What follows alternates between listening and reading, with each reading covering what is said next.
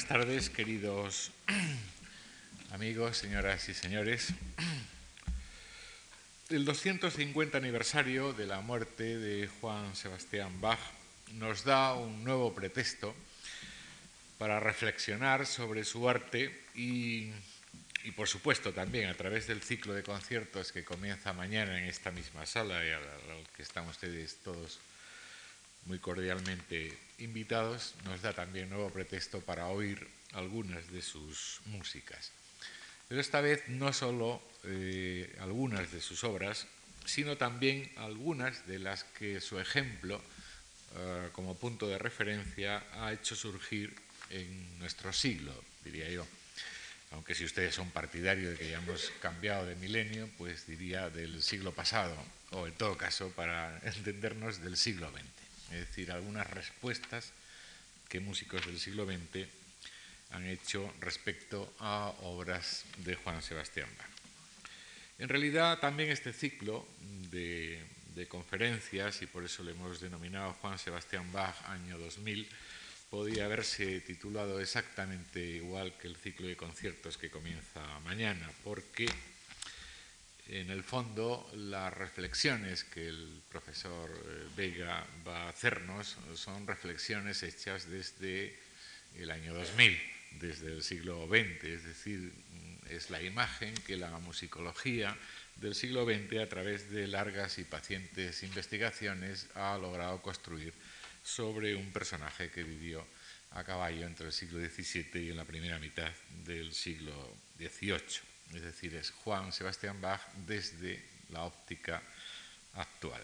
Y para eso contamos con, eh, hemos opinado todos en esta casa, la persona más idónea para hacer estas reflexiones, que es el profesor Daniel Vega Cernuda. Además de otros muchos estudios superiores, realizó el profesor Vega los superiores de composición, piano, musicología, dirección de orquesta, y Pedagogía Musical en el Real Conservatorio de Madrid, formación que luego completó con diversos cursos tanto en España como en el extranjero. La concesión de una beca del gobierno austríaco y eh, una de investigación de la Fundación Juan Marc marcaron el punto de arranque de una labor investigadora y divulgadora que se proyectó y se continúa proyectando en ensayos, en artículos, en cursos, y en la realización de muchos programas, eh, hoy diríamos multimedia, pero especialmente he recordado los eh, que durante muchos años dio en Radio Clásica de Radio Nacional de España sobre la obra vocal íntegra de Juan Sebastián Bach y posteriormente las de Emanuel Bach, las de Mozart y las de Haydn. El profesor Vega fue secretario de la Sociedad Española de Musicología y en la actualidad lo es de la Asociación Española de Centros Superiores de Enseñanzas Artísticas y es miembro de la Comisión Permanente de la Europea de Conservatorios. El profesor Vega ganó en 1972 la cátedra de contrapunto y fuga, que sigue practicando en el Real Conservatorio de Madrid, del cual desde 1988 es vicedirector. Con esta fundación, de la que, como han escuchado ustedes, eh, fue becario hace muchos años, ha colaborado en muy diversas eh, ocasiones y de muy diversas maneras, pero yo destacaría especialmente eh, sus celebradas notas a los programas de diversos ciclos, generalmente de música barroca, aunque también los ha hecho de otras épocas, que son verdaderas y preciosas y me consta que muy buscadas y consultadas eh, pequeñas monografías eh, sobre temas que él eh, ama mucho, especialmente los que tienen como escenario las tierras alemanas y los que tienen además como punto de referencia la figura para él muy amada de Juan Sebastián Bach. Me es muy grato agradecerle muy de veras de nuevo al profesor Vega, al querido amigo Daniel Vega, su nueva colaboración en nuestras actividades culturales y a todos ustedes su amable presencia hoy con nosotros. Gracias.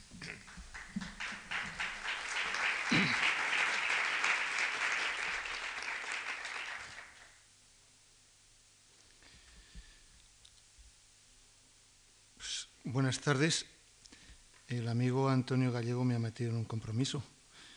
Yo, según iba diciendo cosas, me estaba sintiendo cada vez más pequeñito y eso que tengo suficiente materia de cual que se dice, porque además es un compromiso ya que eso eh, aumenta las expectativas, me pone más alto el listón y siempre es un riesgo. Yo de todas formas trataré de hacer lo posible por a lo largo de estas ocho sesiones irles presentando a mi Bach. No digo porque me lo apropie, digo al Bach que yo conozco y yo entiendo. Y así puede ser un poco llamativo el título de la conferencia de hoy, Bach, un barroco. Estamos casi hartos de decir que ese periodo de la historia de la música, enorme, interesantísimo, que son los ciento y pico años que van de 1600 a 1750 es el barroco y que lo ponemos en 1750 porque es cuando muere Bach, lo cual implica que Bach ha vivido totalmente inmerso en lo que llamamos todavía barroco. ¿Y hasta qué punto lo es? Pues es lo que voy a tratar de elucidar. Lo primero que tenemos que tener en cuenta cuál es el concepto de música barroca. Y es una, eso de barroco aplicado a la música en este caso, es uno de los pocos casos en que la historia del arte se ha atribuido el adjetivo a todas las artes. Barroco lo comparte en la arquitectura, lo comparte la pintura, lo comparte la pintura, la música, por supuesto la literatura. Los otros se aplican un poco a posteriori. Hablar de música renacentista ya es aplicar un concepto posterior a eso. Romántico es una forma de ser, de pensar más bien estética, que también a posteriori se aplica a la música, aunque eso sí, bien pronto. Y este concepto que proponemos como en 1750 como el término ad quen, el término final, ciertamente entonces ya mm, se encuentra simbolizado solamente por la muerte de Bach. Porque si se dan cuenta, Händel vive todavía nueve años más. Telemann, otro de la gran tríada alemana, vive 17 años más que Bach y lo seguimos incluyendo en el barroco y lo mismo pasa con Rameau. Y precisamente al año siguiente de morir eh, Telemann, en 1768, el señor Rousseau, don Jean-Jacques, publica un diccionario de la música en lo que habla precisamente y define lo que es la música barroca. Y la verdad es que no la pone nada bien porque dice que la música barroca es aquella en la cual la armonía es confusa. Que nos diga esto el señor Rousseau de Bach, decir que la armonía de Bach es confusa. Pero esperen, cargada de modulaciones y disonancias. La melodía es áspera. Pero me pueden decir que el Barmedic de la Pasión según San Mateo, la melodía es áspera. Pues lo decían. Y estaban muy convencidos. ¿eh? Él no, no lo decía solamente por meterse con el pobre Bach. Y además poco natural. La entonación difícil y el movimiento rígido. ¿Qué es lo que quiere decir con esto Rousseau? Pues nada más, han cambiado los tiempos. Ha cambiado la estética, ha cambiado el gusto y ya no es aquello que llamábamos barroco, ya no es la moneda corriente. Esa época la damos también un término acuo que suele situarse en 1600, convencional, como suelen ser casi todos, pero que ya un poquito antes ha comenzado. Y uno de los grandes conocedores y filósofos, diríamos, del barroco, Palisca, eh, propone dentro de esta época tan amplia que no puede reducirse a un común denominador hasta tres periodos. El primero de 1600 circa a 1640 es el periodo de experimentación. 1640-1690 el periodo de madurez en que los logros se van fijando y se va ya plasmando lo que va a ser la auténtica estética barroca. Y de 1690 en adelante sería la última época, la de las últimas consecuencias. Claro, aquí no deja de ser chocante. Si en 1690 ya se ha alcanzado, diríamos, el nivel óptimo de barroquismo, ya tenemos la sinfonía de, eh, de grupo, la sinfonía que era realmente la obertura de las obras dramáticas sobre todo, tenemos el concierto grosso, Corelli, tenemos el concierto a solo, Tartini, Vivaldi. Si ya tenemos todo eso, ¿cómo es posible que todavía prolonguemos cuando una cultura, un estilo, una estética ha llegado al, clímax, al máximo, lo prolonguemos todavía durante 60 años? La verdad es que Alberto Basso, autor de la mejor y más completa biografía crítica de, Bach, eh, propone que hay que extraer en esta última época al menos un periodo que él propone de 1680 a 1720, porque en 1720 ya se produce la ruptura, una ruptura que veremos después cómo y en qué condiciones. Con lo cual ya Bach, hemos de convenir, se nos sale un poquito del barroco. Puede ser que no fuera tan barroco como creemos o que fuera el más barroco de todos ellos, pero es lo que vamos a tratar de ver. Y para comprobarlo, yo voy a ir proponiendo eh, cuáles son los signos de identidad del barroco musical. Hay una serie de técnicas, de características, que indudablemente van definiendo lo que es el barroco y las voy a ir someramente proponiendo, viendo a ver si Bach las crea o si Bach las utiliza o si Bach las supera. La primera de ellas es la que abrió, diríamos, el barroco. En torno a 1600, más bien con el cuarto y el quinto libro de Madrigales, rompe Monteverdi el fuego rompe la teoría codificada y se produce la gran disputa con aquel canónigo Artusi. ¿Qué es lo que ha pasado? Pues que había un estilo que estaba codificado en este aspecto, diríamos, por Charlino, Zarlino, en Italia, y en España tenemos una playa de grandes teóricos como Bermudo, Santa María, Juan Bermudo, y Santa María el dominico, Bermudo franciscano, y que un poco tardíamente, ya en 1613, se ve codificado ya de una forma macrocefálica casi con el tratado de Cerone, un italiano pero que ha vivido en España y está reflejando allí la, la práctica de la polifonía en nuestra patria.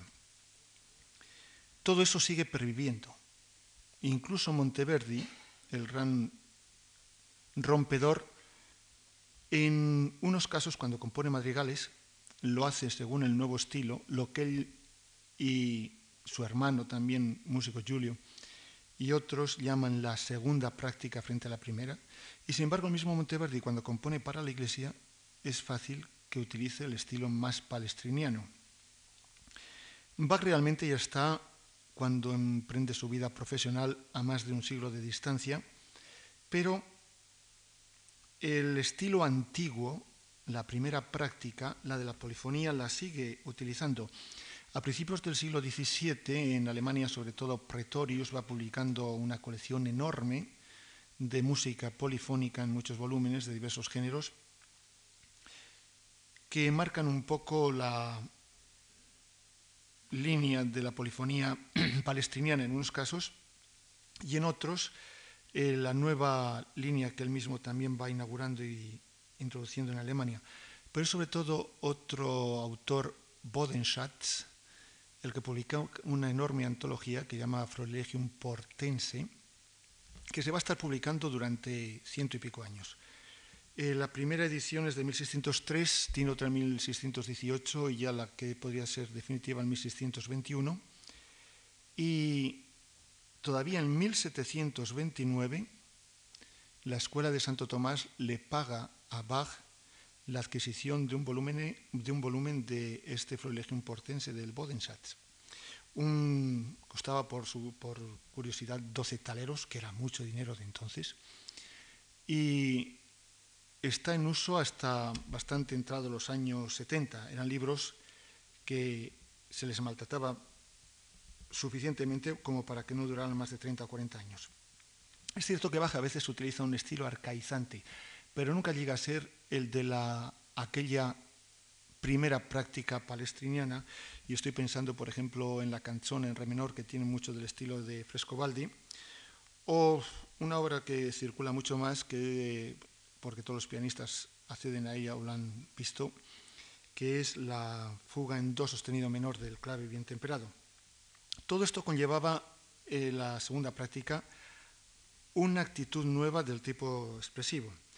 Es la expresión de afectos que va a ser una meta de toda música barroca en ese afán de intensificar la expresión. Bach, por supuesto, la música de Bach, toda ella, presenta siempre una fuerte caracterización expresiva, incluso cuando utiliza procedimientos abstractos como puede ser una fuga, incluso un canon, que todavía dice, pues eso todavía es mucho más frío, pues Aún en esos casos está toda esa música plena, pletórica de, expresión. Bach, por tanto, en este primer aspecto que propongo, las prácticas, los estilos, las técnicas eh, típicas del barroco, sigue siendo un barroco, aunque la verdad es, no es que aporte gran cosa a ello. Otro invento del barroco es el estilo recitativo. En aquella, no solo en ella, pero en la Academia eh, de Florencia, del conde Bardi, eh, se trata de recuperar el teatro griego y su música, algo que era prácticamente imposible porque no conocían la música de los griegos como para poder sacar consecuencias. Pero lo que sí que tratan es de evitar la excesiva complejidad polifónica, ese entramado de voces en el cual el texto se pierde, y tratan de conseguir una técnica por la cual el texto perfectamente comprensible sea transmitido directamente al oyente. Y esto va a ser el estilo recitativo que veremos algún ejemplo en alguno de los que tengo propuestos. Es algo que seguirá utilizándose hasta entrados en el clasicismo, la época de, Haydn y, y, de Mozart. Esta técnica, el estilo recitativo, se utiliza en toda música vocal, sea, la ópera, la cantata, eh, y todo ello pues para hacer la acción más fluida y más comprensible el argumento. Esto sería por parte de la idea. Luego la parte expresiva vendría representada por el, el aria. Otra característica es la monodia acompañada y el bajo continuo. La monodia acompañada, que es también el, el gran hallazgo de esta época. En 1602 eh, publica Viadana sus famosos Cento Concerti Ecclesiastici, en el cual simplifica mucho el procedimiento. Ya no es las líneas que se entremezclan y cruzan, sino que una melodía es apoyada por un bajo confiado normalmente a un instrumento melódico, como el violonchelo o cualquiera de los de punteado, el arpa mismo, y el instrumento polifónico, que podría ser también el chémbalo de cualquiera de su especie, eh, completa con la mano derecha el resto de la polifonía, es decir, construye sobre cada nota del barjo el acorde y completa así la polifonía. Esta técnica del bajo continuo va a ser fundamental en todo en la época del barroco. Bach la recibe y tan convencido está ella que fíjese lo que dice Forkel, el primer biógrafo de Bach, 1802, acerca de su enseñanza. Tan conveniente y segura como era la enseñanza de Bach en la, en la ejecución, así lo era también en la composición. No comenzaba el estudio de esta por contrapuntos áridos que a nada conducen, como sucedía en su tiempo con otros maestros, Aún menos demoraba a sus alumnos con cálculos de las proporciones acústicas que, según su criterio, nada tenía que ver con el compositor, sino que pertenecían solamente a los teóricos y a los constructores de instrumentos. Enseguida iba al puro bajo continuo a cuatro voces e insistía mucho en la elaboración de las voces porque por ello se hace más evidente el concepto de la correcta marcha de la armonía. Luego pasaba a los corales, etc. Es decir, algo fundamental del barroco, como es el bajo continuo perfectamente practicado por Bach, no haría falta que recurriera a Forkel, pero nos lo teoriza muy bien. Lo mismo que hace el mismo hijo de Bach, Carl Philipp Emanuel Bach, en el que en carta a Forkel le va explicando lo que él recordaba y las preguntas que le había hecho su biógrafo, es decir, Forkel. Dice, en la composición iba enseguida con sus discípulos a lo práctico, dejando de lado todas las salidas especies de contrapunto tal como figuran en Fuchs y otros. El principio debían sus discípulos hacerlo con el aprendizaje del bajo continuo a cuatro voces. Bach es, según esto, también barroco y a lo mejor vamos a suponer que ya estamos decidiendo el que como conclusión a la pregunta que proponía, al final tengamos que decir, pues efectivamente Bach es un barroco. Vamos a seguir viendo. Otra de las características es la policoralidad no es eh, estricto, estricto del barroco, ya hay en el siglo XVI, incluso casi en el profundo siglo XVI, ejemplos de esto, algo que normalmente la historiografía, la historia de la música refiere a Venecia. En San Marco, con sus famosas tribunas, se ubican diferentes conjuntos instrumentales o vocales. Se llaman coros, aunque no sean solamente con voces, pueden ser solamente instrumentales y dan lugar a esa policoralidad, a un efecto espacial eh, de la música en el cual unos coros son respondidos por otros. La verdad es que, sin ir tan lejos, en España ya tenemos constatación de esto. Por ejemplo, Victoria, en su primer libro de motetes que publica en Roma en 1572, encontramos su Ave María a ocho voces que no son ocho voces simultáneas entrelazadas, sino con lo más específico ya de la policoralidad, es decir, aquello que llamaban cori batenti o spezzati, es decir, espaciados, eh, despedazados, sueltos, desligados uno del otro, y que iban batiendo alternativamente en unos casos para en otros confluir todas las voces. El mismo Victoria eh, tiene más ejemplos en sus obras la, la Salve de 1573, y el Superflumina son, es música ya policoral. Todavía un poco más tarde de Benevoli, y además cuando era relativamente, bueno, era joven incluso para la época, eh, requiere 12 grupos, es decir, 12 coros, vocales instrumentales y 48 voces en total para una de sus misas. Y en ocasión de la, consagración de la Catedral de Salzburgo en 1628, donde se eh, interpreta la famosa misa salburgensis, Benevoli compone un himno a 56 voces. De esto podríamos citar también cosas. En Valencia tenemos también con Comes ejemplos de esto como en el mismo presbiterio y en las tribunas se iban colocando coros. Mm, Bach la verdad es que esto lo utiliza poco. no es porque no le guste, porque no lo acepte, porque le resulta muy complicado, es porque le resultaba prácticamente imposible. Esto solamente tendría lugar en la época de Leipzig, cuando es cantor, pero del escaso coro de 50 voces que tiene, no funcionan las 50 a la vez. De ahí tienen que salir cuatro cantorías, es decir, cuatro coros, aproximadamente de doce cantores por voz, uno de los cuales canta en Santo Tomás, al mismo tiempo que otro canta en San Nicolás, y al mismo tiempo que otra canta en la iglesia de San Pedro, y otro, el menos ducho, en, en las lides polifónicas, cantaba los corales en la iglesia nueva. Los de Santo Tomás y y San Nicolás cantaba la gran polifonía, el tercer coro o la tercera cantoría cantaba los corales a cuatro voces y los otros pues los entonaban simplemente. Eh, sin embargo, sí los encontramos en obras de una cierta importancia, por ejemplo en los motetes. Los motetes de Bach los ha compuesto para los entierros, entierros de gente pudiente, claro, que la familia pudiera pagar lo que suponía el mover al coro de Santo Tomás y además los instrumentos, porque como eh, iban el coro a la casa del difunto, lo que no podían llevarse era un gran órgano para apoyarles. Entonces llevaban instrumentos preferentemente de viento, que se desafinan menos que los de cuerda y más los de aquella época, que eran mucho más desafinables.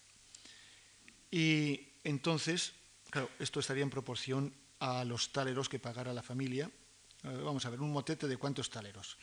Y ustedes se imaginan, pues, dice, bueno, pues tantos taleros. Pues bien, por eso podemos hacer uno de cuatro voces. Eso ya no es, lo estoy inventando yo, ¿eh? no consta pero bueno, estaría siempre en proporción, incluso algunos compuestos expresamente para el difunto en cuestión. Y se perdieron muchos, pero se han conservado unos cuantos, y de ellos cuatro están compuestos en doble coro, y lo mismo un torso de algo que no sabemos si es una cantata o era parte de un motete, una pieza sola, que la veremos el próximo día. Y especialmente en la misa en sí menor hay un pasaje interesantísimo que es el Plenison Celi, dos coros que están alternando, mientras uno está cantando una gran fuga, el otro coro está apoyando con osanas, osanas rotundísimos en acordes, y el doble coro, la policolaridad por excelencia en Bach, es la pasión según San Mateo. Ese coro inicial en el cual, como una gran procesión, los fieles y la hija de Sión contemplan la marcha de Jesús en su camino, en su vía dolorosa hacia el Calvario, y van dialogando los coros.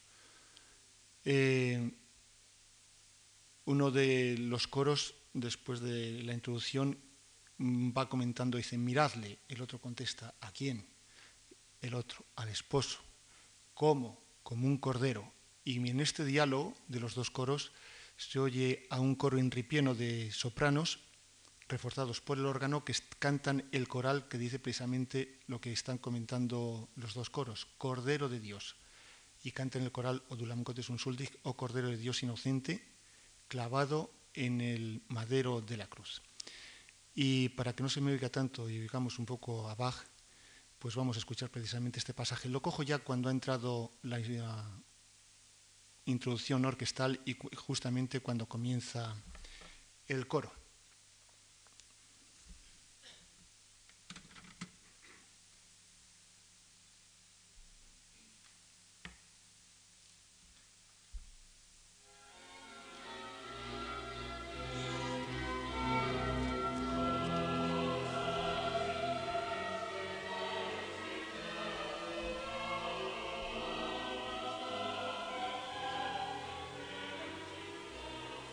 Está diciendo, venid, hijas, y llorar conmigo, lamentaros conmigo.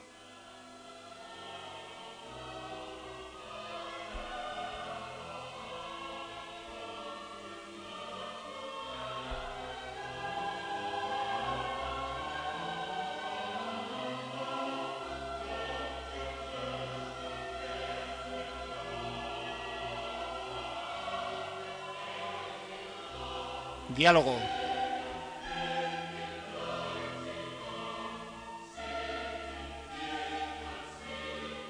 Cordero.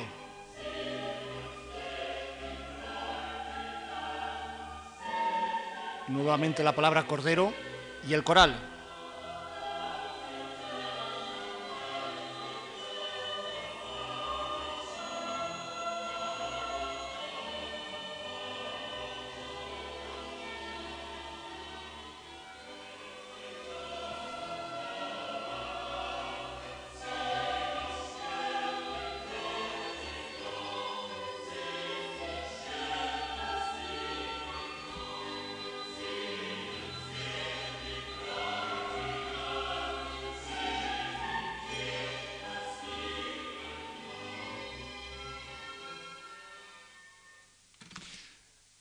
Sé si, supongo que la conocen todos, pero el coral ese es lo que está dando la clave. Es realmente toda una construcción teológica, una construcción evangélica, y siempre nos hemos preguntado cómo lo interpretó Bach. La iglesia de Santo Tomás tiene el coro principal y después, a lo largo de las naves laterales, unas tribunas. Eh, actualmente, en la nave izquierda, en la punta, en el extremo más alejado del coro, hay un órgano que en la época de Bach estaba colocado en el frontis, por casi encima del, del altar mayor. Me discuten cómo se plasmaba esto. Posiblemente estuvieran en la parte del coro un poco separados, unos con el, grano, el órgano principal y otro con uno portátil, porque tampoco es necesario que el órgano resuene excesivamente. Pero nos plantea exactamente eh, lo que proponíamos. Bach conoce, practica y ama la policoralidad. Otra nueva característica del barroco es la plasmación de la tonalidad. Eso que incluso los que no conozcan la técnica musical se enfrentan cada vez que cogen un compacto y ven la sexta sinfonía en fa, la tercera en mi, bemol, para más señas, mayor o menor. Todo esto es un sistema de construcción fundamental. Y precisamente esto se ha llegado como uno de los grandes logros del barroco. Es cierto que el problema se plantea ya desde prácticamente finales del siglo XV, a lo largo de todo el XVI, pero a finales del XVII ya ha madurado. Por ejemplo, un organista Beckenmeister y otro tratadista alemán, organista y organero, Neidhardt, ya teorizan todo a finales del siglo y nos dan lo que sería ya una auténtica lección de tonalidad moderna, llamado así entre, entre comillas. El antiguo sistema medieval, lo que se llaman los tonos eclesiásticos gregorianos, pero que era común a toda la música, no solamente a la religiosa, tenía hasta 12 tipos de escala. Todos esos terminan reduciéndose a dos, lo que llamamos modo mayor y modo menor, cada uno de, los cuales tiene diferentes, diferente modalidad expresiva y que luego hay que jugar con las diferentes alturas. Es la misma estructura que se puede elevar a un nivel, a otro, y viendo lo mismo lo vemos desde diferente, desde diferente perspectiva y diferente color. Pues con Bach alcanza este sistema su culminación y su consagración.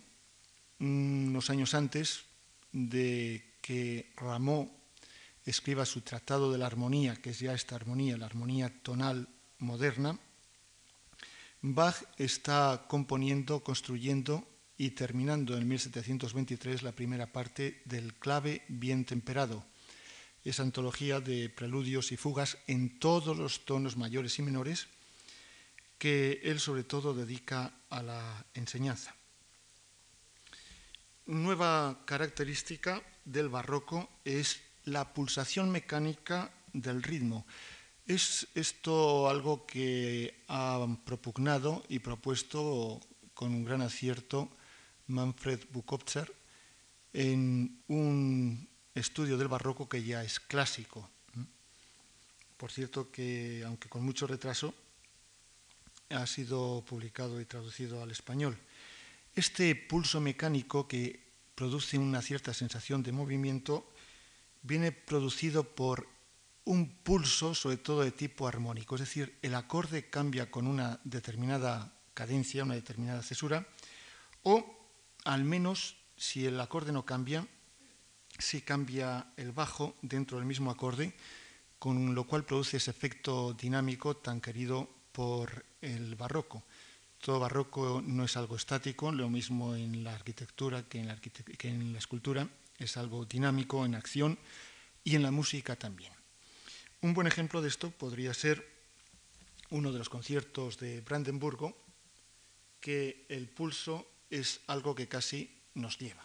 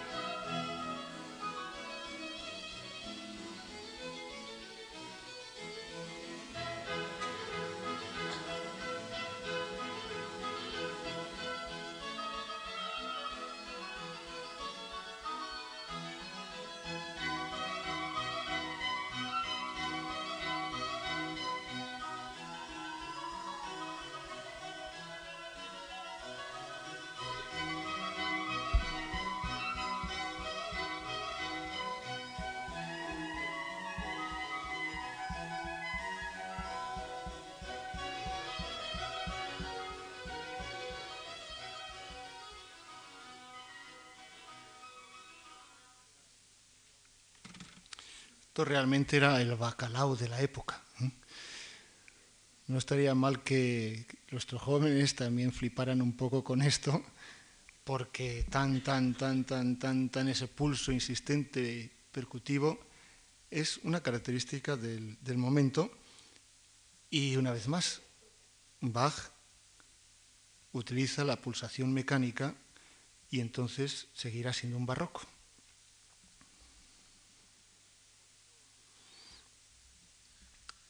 Otro de los grandes hallazgos del barroco, la ópera.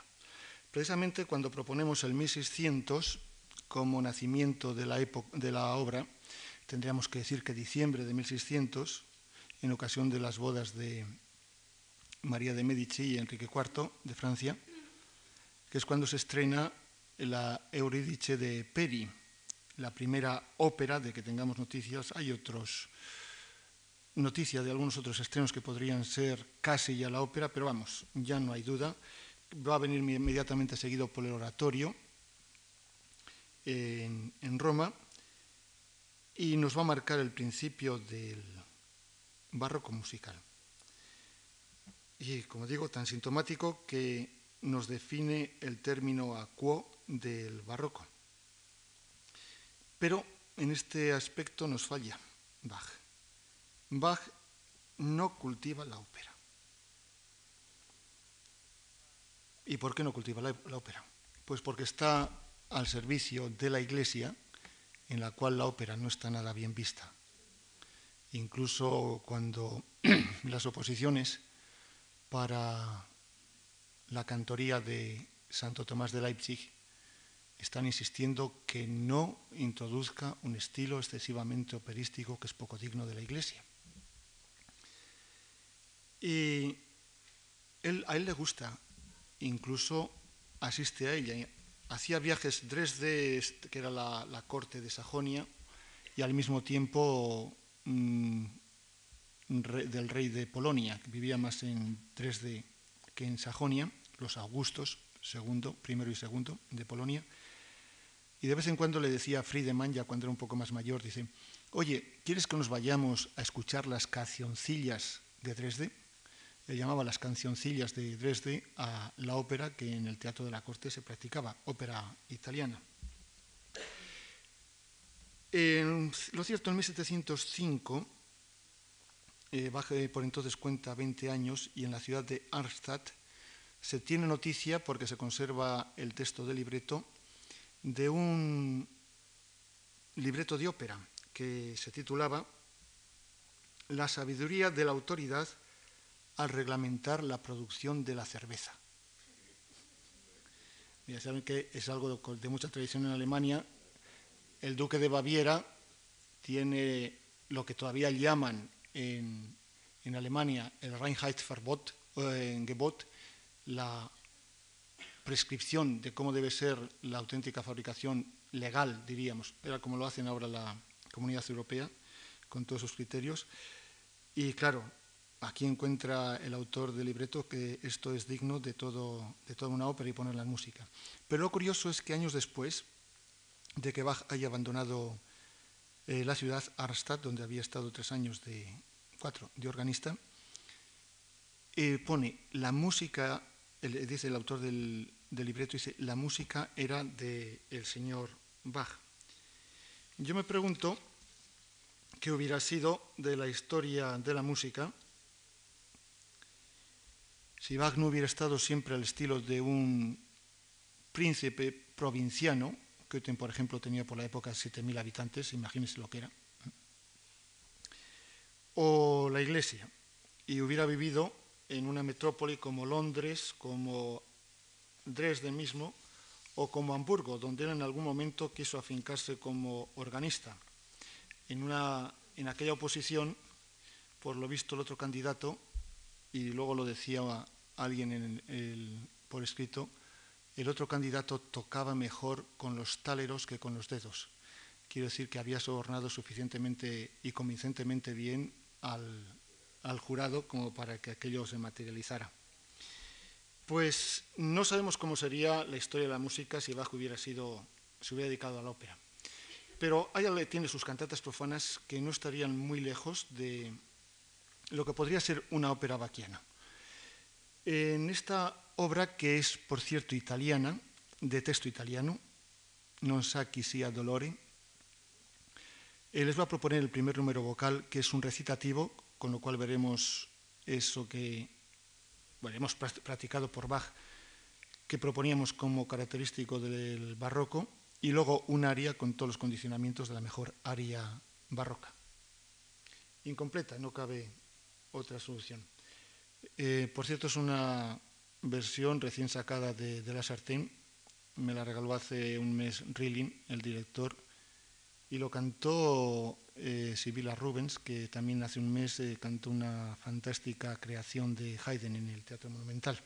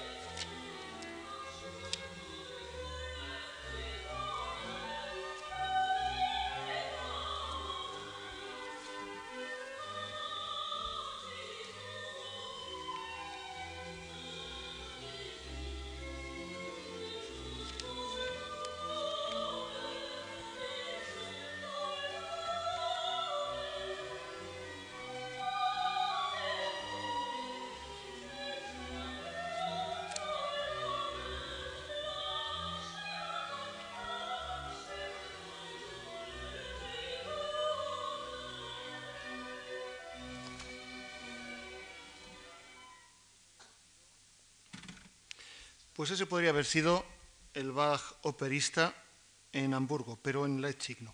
Además, Leipzig era excesivamente conservadora, era uno de los grandes reductos de la ortodoxia luterana y no podría permitirse esos lujos. Otro punto importante en la calificación de barroco es el desarrollo de lo instrumental.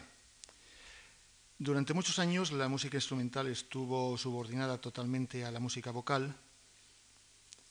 Alguna música se componía directa y específicamente para el instrumento, pero siempre la imagen, tanto para música de danza como mm, de baile, es la música vocal. Y solamente ya a finales, bueno, a lo largo del siglo, a lo largo del siglo XVI, empieza a independizarse lo instrumental, algo que en a partir de 1650 va siendo realidad cada vez más presente. Se van desarrollando los instrumentos, el oboe es su principio de su edad de oro, las flautas empiezan ya a tener un papel solista e incluso poquito después, eh, avanzando un poquito el siglo, ya se descubre el clarinete, que tardaría un poquito más en entrar todavía en la orquesta moderna. Lo cierto es que hacia 1700 la orquesta, lo instrumental, adquiere ya un gran esplendor que alcanzará una mayor cota en los años de 1740 y siguientes, sobre todo en la corte de Mannheim, la corte del Palatinado alemán, la zona del Rin, que es el principio de lo que a través del clasicismo será la orquesta clásico-romántica. Bach desarrolla enormemente lo instrumental. La prueba es que sus sonatas para violín, para violonchelo, todo lo que escribe para piano, absolutamente todo, es fundamental en la historia de la música, en la didáctica, precisamente porque escribe para el instrumento. Será todo lo difícil que queramos, pero escribe para el instrumento. Algo, por ejemplo, que no siempre se puede predicar de Beethoven. Beethoven es maravilloso, es un genio, pero parece que escribe contra la naturaleza misma física de las manos y de la tecla cuando está abordando una obra de, de piano. El hecho, sin embargo, de que se diga y se proclame, como a veces se lee en las notas a los discos y a los programas, que el quinto concierto de Brandenburgo ya es el antecedente inmediato del concierto de piano clásico romántico, pues no deja de ser una ingenuidad. Esos conciertos de Brandenburgo que Bach había compuesto ya antes y que dedica al margrave, el margrave Ludwig Christian, un gran músico, era hermano de Federico I, el primer rey de Prusia, pero cuando en 1713 muere su sucesor, que es otro Federico Guillermo, el rey sargento, no quiere saber nada de música, disuelve la orquesta que tenía eh, su padre y precisamente es Ludwig Christian el que se queda con los mejores músicos y otro personaje que tendrá luego contacto con Bach es el príncipe Leopoldo de Köthen. Y este buen hombre, al cual Bach dedica los conciertos de Brandeburgo, quizás con la secreta esperanza de poderse afincar en Berlín, pues posiblemente los ha hecho sonar en su palacio, pero la verdad es que allí quedaron durmiendo el sueño de los justos la colección de los cinco conciertos, de los seis conciertos de Brandenburgo. Por lo tanto, no pudo influir. Estos conciertos se descubren ya cuando ha pasado toda la gran movida clásica y no llega como para que los románticos primeros, me refiero a Beethoven, puedan haber aprendido gran cosa de esos conciertos. A pesar de ese desarrollo del instrumental, el barroco en general no tiene sentido del timbre. Para un barroco la música debe estar bien hecha, bien compuesta, bien entrelazada, y después se puede verter en diferentes moldes que no van a alterar su sustancia. Un flan puede ser bueno, mejor o regular, pero en cualquier caso, el verterlo en un molde en forma cónica truncada o en cuadrado o en redondo no va a alterar su sabor. Y es lo que están pensando. La comparación gastronómica quizás sea un poco vasta, pero a lo mejor explica lo que quiero, lo que quiero decir. Eh, tanto es así que incluso ya pasaba desde mucho antes, la música que se escribía como si fuera para coro podía ser interpretada por el coro solo, algo que casi nunca pasaba. Por eso cuando me dicen que fulanito cantó a capela, quiere decir que cantó a solo. Es una tontería decir que a capela es la música sin acompañamiento. A capela era un tipo de música en el cual se componía como si fuera para el coro. Podía ser interpretado por el coro solo, algo que solo sucedía en la capilla sistina del Papa, la privada del Papa, y solamente cuando cantaba música religiosa o en la liturgia católica general en el tiempo de Cuaresma, hasta el sábado santo, excepto el, principio de la misa del jueves santo. Todo lo demás se tocaba con acompañamiento, fuera de órgano o fuera de conjuntos instrumentales. Nuestras chirimías, bajones y bajoncillos de las capillas catedralicias españolas. Y también podría interpretarse solamente con instrumentos. Quiere decir que la música era muy flexible. Hay un concepto en italiano, que es como mejor se entiende, per ogni sorte strumenti, porque ya en, alemán antiguo uf allerlei instrumente es un poco malsonante, ¿no? Suena mucho mejor los idiomas latinos. Mm, en Bach también se da esto. Bach no ha superado, si es barroco, no ha superado esta falta de definición de lo tímbrico, que tendrá que pasar bastante todavía. Fíjese todavía que hay ejemplos preclaros en toda la historia Guerrero, nuestro gran guerrero que conmemoramos el año pasado el centenario de su muerte, escribe de joven aquellas bellísimas canciones madrigalescas que ya de mayor parece que siente un poco de remordimiento, les quita el texto, las modifica ligeramente y las convierte a lo divino. Y donde cantaba aquello de Prado verde y florido, una canción amatoria, pues va a cantar ahora Pan divino y gracioso. Y donde cantaba aquel bellísimo madrigal de Gutiérrez de Cetina, ojos claros, serenos y un dulce bailar sois alabados, pues lo convierte en el llanto del apóstol Pedro que acaba de negar a Cristo. Todo muy pío, pero que desde el punto de vista musical era perfectamente posible. Otro ejemplo muy significativo, aquel Lasciatemi morire de Monteverdi, un canto dramático pero profano, se convierte en el pianto de la Madonna, un canto eh, religioso a cinco voces. Y en Bach, como digo, esto es frecuentísimo. Por ejemplo, en la cantata 79 hay un dúo que es para soprano y bajo y que en la 236, en la misa, se convierte en soprano y alto. Sustituye el bajo por el contralto. Más característico todavía es la 120, que tiene un área para soprano y cuerda. Este área para soprano y cuerda es adaptación de una sonata para violín y clave, pero que a su vez, esta sonata para violín y clave, eh, era posiblemente un área para soprano originalmente. Y para verlo con identificando el sonido, les voy a proponer, voy a comenzar no por Bach, en este caso por el único que podía haberle hecho sombra a Bach, que era Händel. Un coro del Mesías,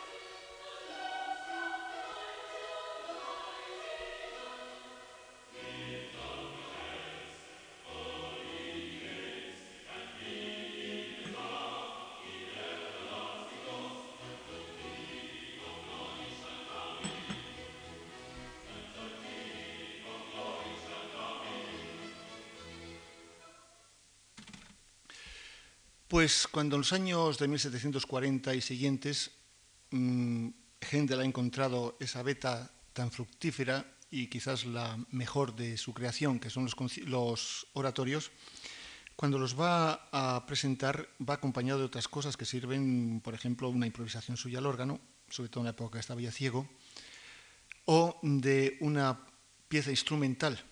En una de estas, la pieza instrumental es este mismo coro interpretado solamente por instrumentos y que llama concierto a dos coros, coros instrumentales. Observen bien la contraposición de la cuerda con el viento.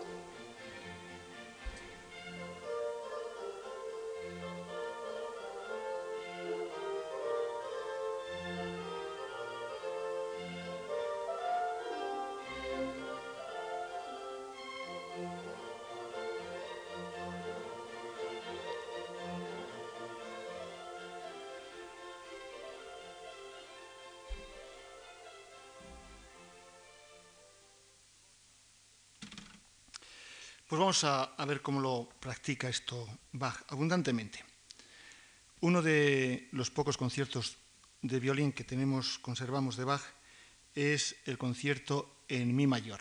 Es de la época de los años de 1700 y, y pico, eh, posiblemente de la época de Kethen, por lo tanto 1717 y 1723, Y en 1729 Bach se hace cargo del Collegium Musicum de Leipzig, que lo había fundado en 1702 Telemann cuando era estudiante de Derecho en la universidad. Un collegium que tenía sus conciertos en el Café Zimmermann, estaba allí muy cerquita de, de, la, de Santo Tomás, y allí todos los viernes, pues este, de temporada, a determinada hora en verano y a determinada hora en invierno tenían sus actuaciones. Es en esos años en que los niños empiezan a ser ya mayores, que tocan muy bien la tecla y le viene muy bien el transformar un concierto de violín en un concierto de tecla. Helo aquí. Primero la versión para violín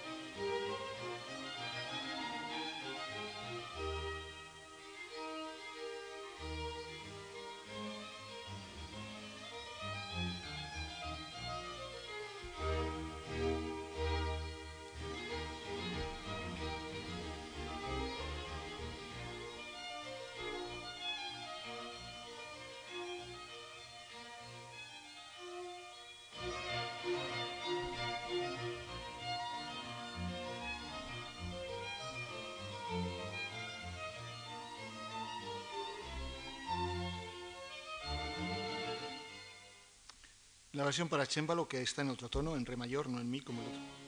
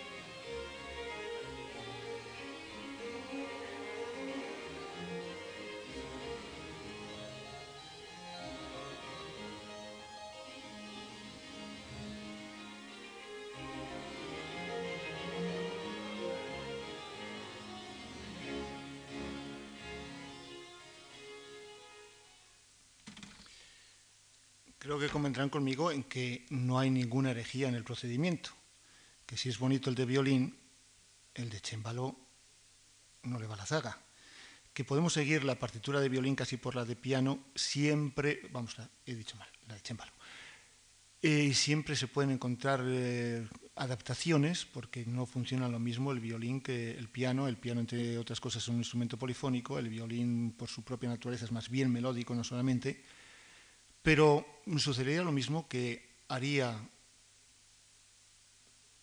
casi un siglo más tarde Beethoven con su concierto de violín, que por razones, eso sí, más bien de tipo económico, crematísticas, lo convierte en un concierto de piano que no sé por qué no se oye de un poquito más, porque también es un término de comparación para conocer a Beethoven. Pero voy a seguir abundando en, este, en, estos, en estas técnicas porque son interesantes. El concierto de Brandenburgo el número 3.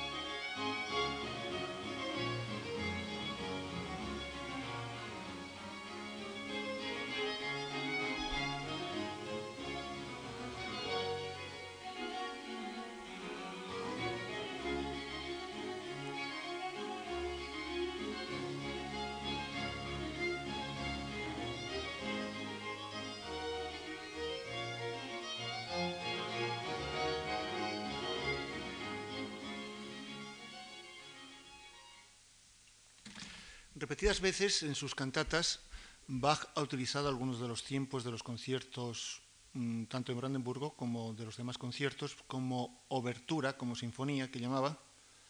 Y en una de estas, cuando va a componer o va a interpretar la cantata 174, a este material básico le añade seis vientos, dos trompas, tres oboes y consiguientemente un fagot. Este es el resultado.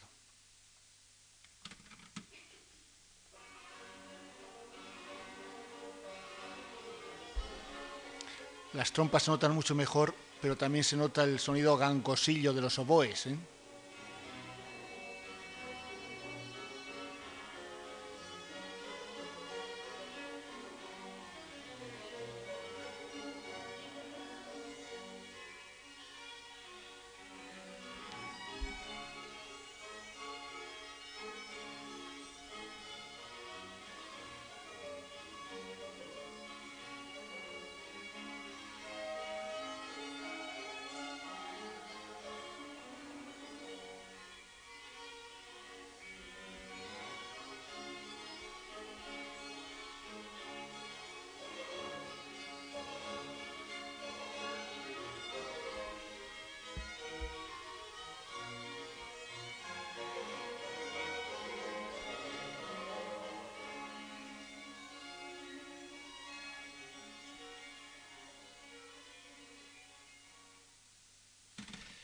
Y ya para completar este capítulo, lo que puede dar una sola línea melódica.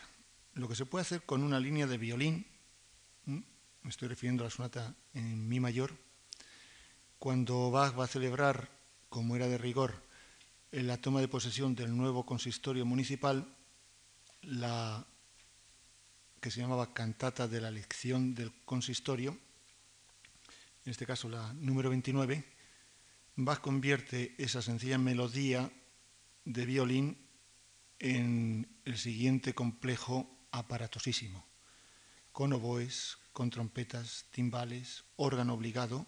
El resultado lo verán.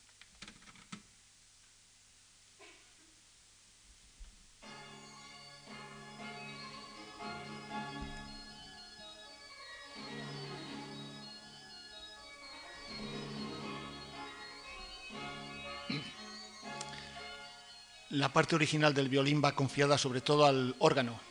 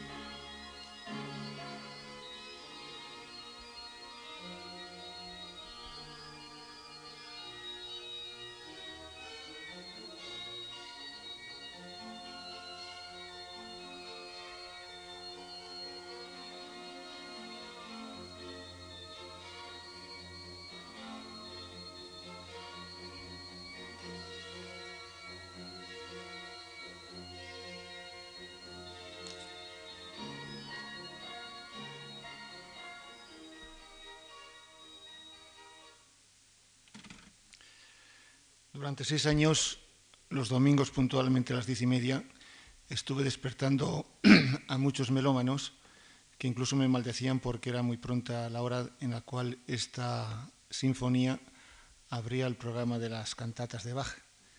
Todavía lo añoro. Bien, otro capítulo importante del barroco y de Bach, el concierto. El concierto es con la suite que va a dar lugar posteriormente a todas las grandes formas del clasicismo, uno de los grandes logros del barroco, porque precisamente el barroco, una de sus misiones en la historia de la música ha sido crear las formas, ese molde en el cual se va advirtiendo la, inspiración del compositor y al mismo tiempo le va dando inteligencia, comprensión. Pues bien, mm, Bach, como vimos ya antes, eh, decía que hacia mil 690 es una época ya de maduración, ya recibe el concierto madurado. Y él, que siempre ha intentado aprender de todo, sobre todo copiando música, el año 1714 se encuentra con los conciertos de Vivaldi. El príncipe Johann Ernst de Weimar, un chico, un buen compositor, muy querido por Bach, no sé si llegó a ser alumno suyo, no está comprobado, pero que tenía mucho trato en la corte, y va a hacer un viaje de estudios a Holanda y allí se encuentra con los conciertos del armónico de Vivaldi recién publicados. Vuelve y Bach los devora. Los devora por una razón, una razón que nos da Forkel. Dice acerca de su formación, desde muy temprano comprendió que el orden, el sentido de unidad, el de un encadenamiento lógico, debían subordinarse a los pensamientos musicales. Sobre todo, comprendió que tenía necesidad de guía para llegar a este fin. Los conciertos para violín que acaban de publicarse fueron para él esta guía necesaria. Había oído hablar de ellos como de admirables composiciones y concibió en consecuencia la idea de transcribirlos para el clave. Estudió el encadenamiento de las ideas, sus relaciones, la variedad en la modulación y muchos otros recursos compositivos. Las modificaciones que creyó necesarias, necesario aportar a los temas y diseños propios de una escritura violinística, poco apropiados para el clave, le enseñaron a pensar en música. Después de acabar el trabajo, sus ideas no dependían de sus dedos, sino que sabía crearlas mentalmente. Fíjense que Bach tiene entonces 29 años, es una época de gran madurez, ha compuesto grandes obras. Lleva componiendo desde los 16, 17 años, la época de Lüneburg, ya se remontan algunas obras, sobre todo de órgano. Y sin embargo, todavía aquí está pendiente de seguir aprendiendo. ¿Cómo lo hacía? Pues vamos a escuchar el resultado. Vivaldi, armónico, concierto en la menor para dos violines, el opus 3 número 8, suena así en Vivaldi.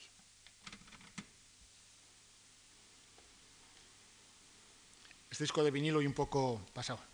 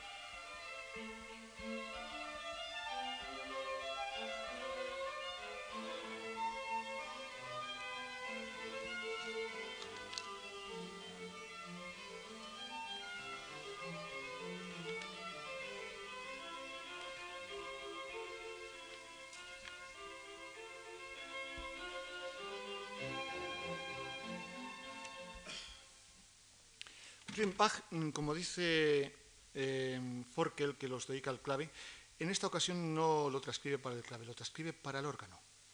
El órgano que con sus dos teclados, el pedal que puede llevar perfectísimamente el bajo continuo, tiene todos los mejores eh, requisitos y presupuestos como para poder transcribir, verter en sus teclados todo. En un teclado puede hacer los efectos del concerto grosso, es decir, de los dos violines, del y en el grande el efecto del ripieno. El, el resultado es este.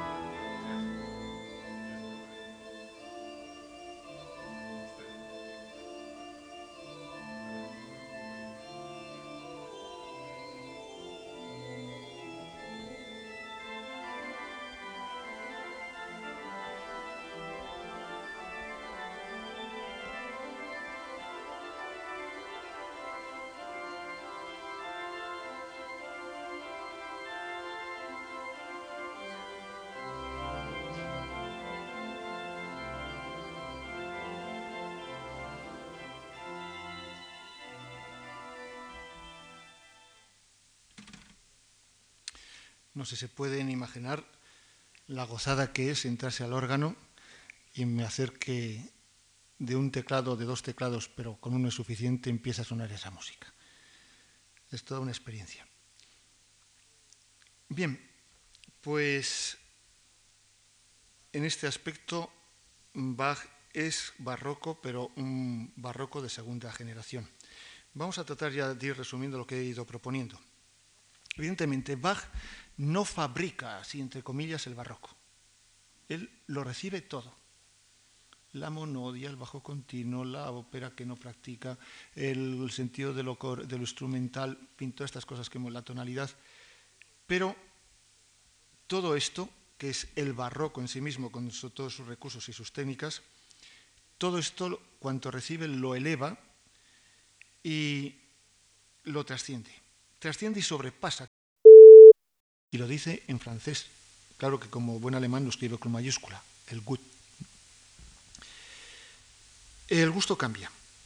Y eh, cambia hacia un estilo más fácil, ligero, agradable, sin refinamiento técnico el estilo alemán fuertemente contrapuntístico, polifónico, va cediendo el camino, el espacio y el tiempo ante el francés y sobre todo el italiano. Precisamente había sido la polémica de los estilos uno de los grandes argumentos de aquella época. El estilo italiano es el que ha roto la brecha, surge el francés, están en continua eh, polémica y disidencia terminar terciando el alemán, pero por su propio camino. Es curiosa la anécdota aquella de, de Händel, cuando va a Italia y está en Roma con Corelli, y Händel, joven, le presenta una de sus obras y Corelli dice, pero mi querido sajón, si esto es estilo francés del cual yo no entiendo nada, y no le dio ninguna, ningún juicio más. Realmente los estilos se diferenciaban mucho más de lo que ahora podemos suponer. Metemos en el mismo saco a Corelli, Vivaldi, Couperin, Rameau, Bach, Händel, Telemann, y sin embargo había muchas diferencias entre ellos mismos. Pues estos estilos, el italiano y el francés, sobre todo en, las cortes del sur de Alemania, especialmente en Dresde, muy italianizada, y por supuesto en Austria, son los que van a ir cambiando también, perdón, la corte de Federico II de Prusia en Potsdam, en Berlín, es muy afrancesada y son los que van cambiando el gusto. Lo curioso es que, ah, ya que he mencionado la corte de Federico II de Prusia, un buen flautista, porque le ha escuchado un señor que sabía y tenía muy buen juicio y criterio que era Barney, que hace aquellos viajes para acopiar material para su gran historia general de la música y habla de cómo se interpretaba en la corte de Berlín o de Potsdam en los conciertos de cámara del rey. El compositor oficial era Quantz, era el que echaba los bravos y a partir del cual ya podían aplaudir todos los demás. Y Federico II era un buen compositor. Mm, es una maledicencia el decir que los había compuesto Quantz, porque hay una ligera diferencia a veces, y además de mucho de estilo. Pues bien, eh, Barney, cuando está allí, y me refiero a 1773, fíjese, poco más que a la vuelta de, de la muerte de Bach, califica de anticuado el gusto imperante en la corte de Federico II de Prusia diciendo que sí, aquel estilo mm, estaría bien hace 30, es decir, en los años 40 o 50 de ese siglo, pero que ahora ya estaba de moda, pasado de moda. Es decir, que si pensamos que en 1720 empieza a cambiar el estilo, que hacia 1730-40 ya está muy definido, y que en los años 70 ya está pasado de moda, eh, fíjense cómo se va alejando Bach de la actualidad, de lo moderno. De hecho, en 1738, Carl Philipp Emanuel Bach, cuando está todavía al servicio del príncipe de Rudolstadt, que es Federico II, pero príncipe todavía, y publica sus famosas sonatas prusianas, que ya están lejos del gusto y del estilo de, su padre. Pues bien, eh, lo que no tarda en surgir es la polémica. Precisamente la gran polémica la protagonizan dos señores, dos desconocidos. Uno es Johann Adolf Scheibe, Había sido alumno de la Escuela de Santo Tomás de, Leipzig, alumno de Bach. Incluso a principios de los años 30, no recuerdo si 32 por ahí, Bach le da un certificado, una recomendación para presentarse a unas oposiciones, pero lo cierto es que también se presenta y es candidato a la organistía de Santo Tomás de Leipzig y no las aprueba. Y Bach está en el jurado. Eh, no es mal pensar, pero a lo mejor le había quedado algún resquemor. Lo cierto es que este Johann Adolf Scheibe, eh, después desde Hamburgo, funda una revista que, titula, que llama El Músico Crítico y en mayo de 1773 publica un artículo que mm, no alude a nadie, porque dice, el señor puntos suspensivos finalmente es en puntos suspensivos. Hay que leer, el señor Bach finalmente es en Leipzig el más excelente entre los músicos. Es un artista extraordinario en el clave y en el órgano y en la actualidad ha encontrado tan solo uno con quien pudiera disputar por la primacía. Evidentemente se refiere a Händel. Yo he oído tocar varias veces a este gran hombre, vaya que si lo había tocar, alumno suyo. Se asombra uno de su destreza y apenas se puede concebir cómo sea posible que él pueda entrelazar y estirar sus dedos y sus pies tan extraña y ágilmente y hacer con ellos los, más los saltos más distantes sin entremezclar ninguna nota falsa, o cambiar la posición del cuerpo por tan violentos movimientos. Este gran hombre sería la admiración de naciones enteras si tuviera más amenidad y si no sustituyera en sus piezas lo natural por una manera ampulosa y enredada y no escudeciera su belleza por un exceso de arte. Sigue la crítica y Birnbaum, que es un profesor de retórica de la Universidad de Leipzig, amigo y conocido de Bach, eh, publica unas observaciones imparciales sobre un artículo crítico en el sexto volumen del Kritischer Musicus y lo dedica al muy noble señor Johann Sebastian Bach. La verdad es que no lo hace muy afortunadamente. Él se deja llevar muy hecho por la retórica y quizás retóricamente es brillante, pero desde el punto de vista de la lógica no es muy convincente. Es más un acto de homenaje a esa defensa que Alberto Basso ha calificado de oración fúnebre, entre comillas. Sería la oración fúnebre de, un estilo que ya había caducado en la historia de la música. La historia de la música seguirá adelante sin Bach, y ya vemos cómo lo que, pasa con, Mar, Emmanuel Bach, o Marpur, uno de los grandes compositores y teóricos de la época, prologa la edición póstuma de El arte de la fuga en 1752 y no tiene la ocurrencia de presentar la obra de Bach como el remedio para todos los males de la degeneración de la música contemporánea, con lo cual ya la ha colocado fuera de juego al mismo Bach. El hecho de que Scheibe alterne la de cal y la de arena quizás ha influido un cierto resentimiento por el rechazo como eh, organista a que aludí antes. Pero lo cierto es que de él conservamos la única crítica por escrito del concierto italiano y que dice,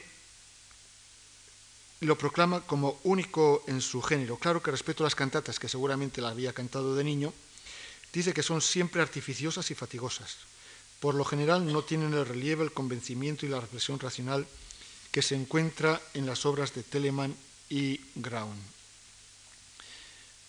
Y si vamos a resumir, Bach no contribuye, como decía, a fabricar el barroco musical y naturalmente cuando lo lleva a su culmen la polémica se produce de esta manera como nos presentan ya Scheibe y Birbaum, pero abundan más en ella. Por ejemplo, esa nota necrológica que comentaba al principio habían redactado Agrícola y Emmanuel Bach, dice, si jamás un compositor llevó el contrapunto a su mayor grado de perfección, este fue seguramente Bach. Si alguna vez un artista ha llevado los más recónditos secretos de la armonía a su realización más artística, ese fue seguramente Bach. Nadie ha introducido como él lo hizo en esas piezas al parecer áridas tantas ideas ingeniosas, podía oír un tema para inmediatamente tener presente cuanto era posible hacer con esas notas. Aquí viene ya un síntoma de que ellos mismos reconocen que el estilo es otro. Dice, sus melodías eran en verdad singulares. Una palabra, sonderbar, se puede traducir singulares, extrañas, raras, es decir, algo que está, salía fuera de lo común quizás también del estilo, pero siempre diferentes, llenas de inventiva y distintas de las de cualquier otro compositor. Si bien la seriedad de su temperamento lo llevaba hacia una música elaborada, austera y profunda, podía también, cuando era necesario, especialmente en la ejecución, avenirse a un estilo liviano y gracioso, que es quizás lo que veía Saibe en el concierto italiano. Eh, otra muestra de que había cambiado el estilo nos lo da el conde Brühl, que era, era, originario de Leipzig y era primer ministro de la corte de Sajonia. Y ya el año antes de morir, Bach tiene la mala idea de proponer un sustituto para Bach. Dice, Bach ya está viejo, está chacoso, eso ya no es digno de Santo Tomás.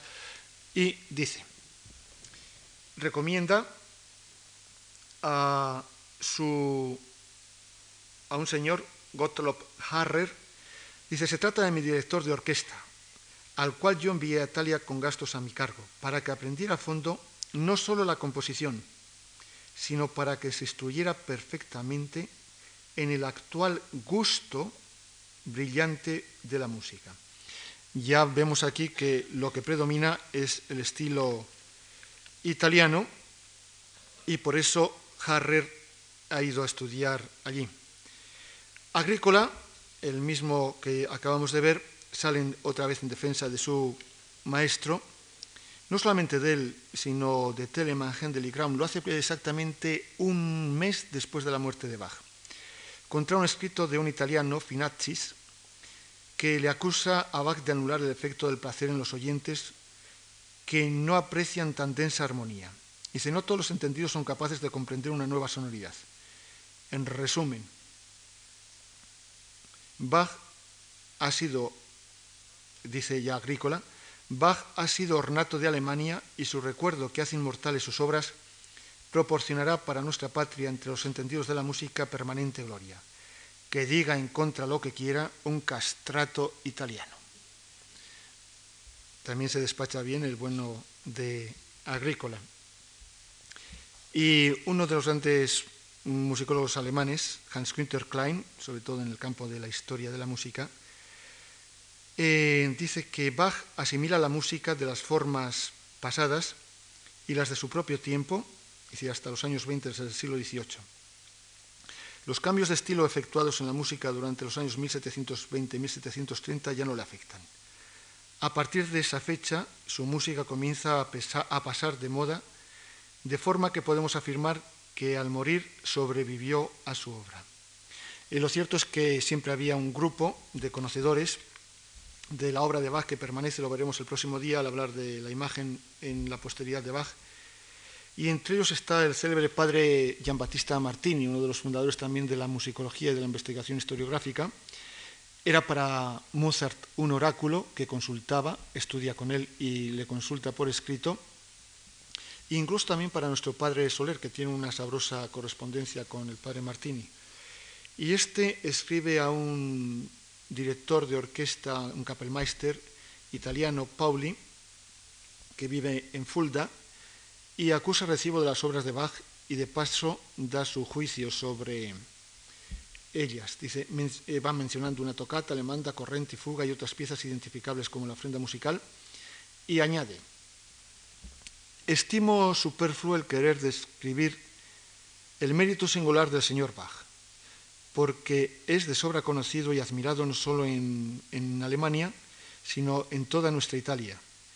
Solamente digo que estimo difícil encontrar un profesor que lo supere, porque hoy en día puede justamente vanagloriarse de ser el mejor de toda Europa.